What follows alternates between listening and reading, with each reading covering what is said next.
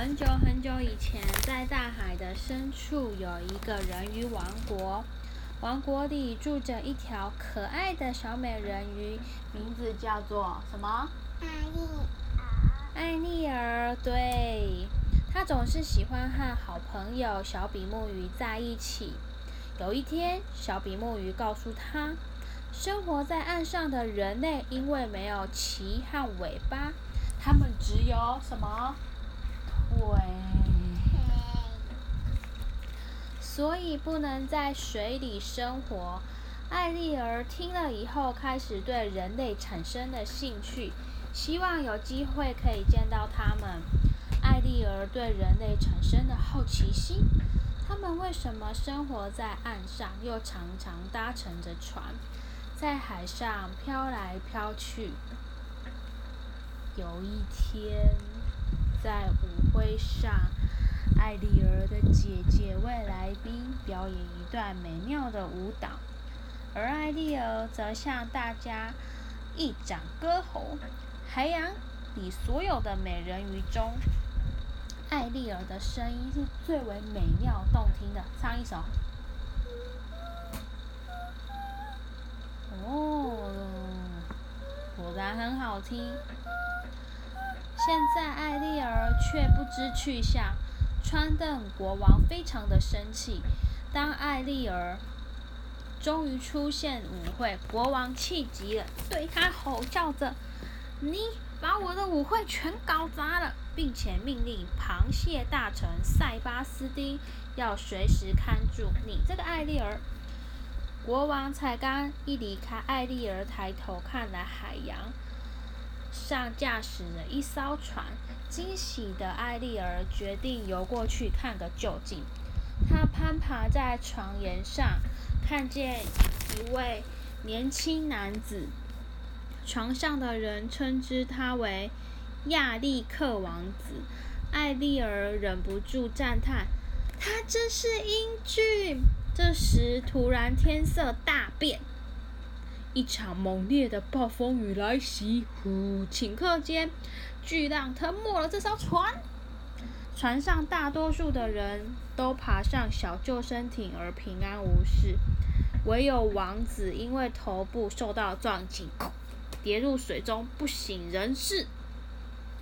小比目鱼告诉过艾丽儿，人类是没有办法在水里生活的。因此，他直觉想方设法要救起、救起来这个失去知觉的王子。艾丽儿费尽了力气，终于把王子嘿呦嘿呦嘿呦的拖上了岸。这个时候，他的海鸥海鸥朋友史卡托也来了。艾丽儿默默的祈祷：“神啊，但愿他没事。”史卡托认为。这个立刻王子已经死掉了。艾丽儿并不如此相信，反而希望他赶快起来。他趴在王子的胸膛前，感觉还有心跳，让他惊喜万分，忍不住放声唱歌了起来。再继续唱。嗯，他的美妙的歌声终于唤醒了雅丽王子。当雅丽王子坐起身来，想知道这个动人的歌声是从何而来，却只看见小狗在他身边依偎着撒娇。抓！艾丽儿虽然不想让人类知道她的存在，但是她心里又念念不忘年轻的雅丽王子。她忧伤地坐着，两条鳗鱼湖扇和。假善围着他游绕，并狡猾诡诈的他看着他。鳗鱼湖上说：“来吧，可爱的姑娘，我们带你去见一个人，他能帮你解忧。”他们把艾丽儿带到海巫师乌苏拉的岩洞里。巫婆。对，这个乌苏拉告诉艾丽儿，他可以帮助艾丽儿看到。亚历克王子，但是有一个条件。乌苏拉笑着说：“哼哼哼，我会赐给你一双腿，去见那个年轻人。但是如果三天内你不能得到他一个充满爱意的吻，你就会失去双腿，而且还要回到大海里当我的奴隶。对了，还有一切是苏拉喜悦的笑。你必须把声音留在我这里，这样你就不能开口请他来吻你。可怜的艾丽儿实在太深爱着王子，便一口答应下来，并签下契约。乌苏拉口念着咒语，Misa Mosa 变，把她变成了一个人类的女孩。艾丽儿已经无法在水里生活，巴塞斯丁连忙把她送到岸上。海滩上，艾丽儿惊喜发现，哎呦，我又腿了。海鸥斯卡托望着他说：“哎，你可以去跟以很，你看上去跟以前很不一样。”艾丽儿，但是没有办法跟他说明，因为他的声音怎么样，已经交给了那个乌苏拉，因为乌苏拉拿走了艾丽儿的声音，所以她没办法讲话。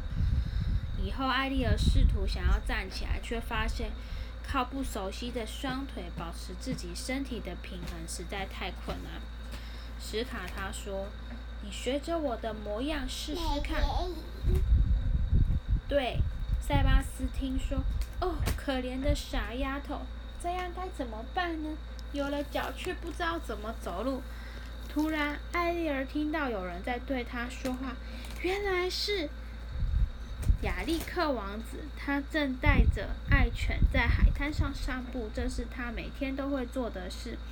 为的就是要找寻这个救他的女孩，但是他不知道那个女生长得怎么样，只记得她的声音。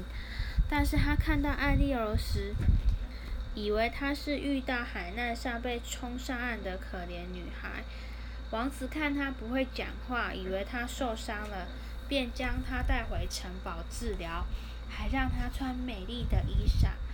王子虽然满心喜欢艾丽儿，但是心中的爱却给了另外一个救他的女孩，要为他唱歌的女孩。剩下明天讲好不好？很长哎，那么厚。我一定要，我一定要。你要一定要听到哪？全部讲不完哎。哦。对对呀。好啦。这个是巫婆。对巫婆。反正最后呢，王子有亲了艾丽尔一下，他就可以回到海里喽，可以唱歌。来，来唱一下艾丽儿唱。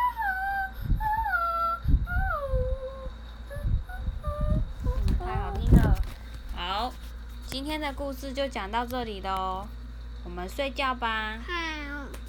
来，书本收起来。你看看姐姐呀。没错，不来，我要去洗手喽。这个书有点脏脏的，你也要洗。我们一起去洗手，好不好？好。好。